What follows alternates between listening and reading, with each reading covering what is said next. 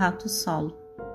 Dentro da gaiola tinha água e comida, também drogas. O rato solo optava pelas drogas. Drogas. Drogas. Foi a vício. Até que suicidou-se por negligência. Na Ratolândia, muitos ratos viviam juntos, socializavam, brincavam, tinham água e comida, também drogas. Os ratos da Ratolândia provaram as drogas, mas a evitaram quando possível, assim viveram.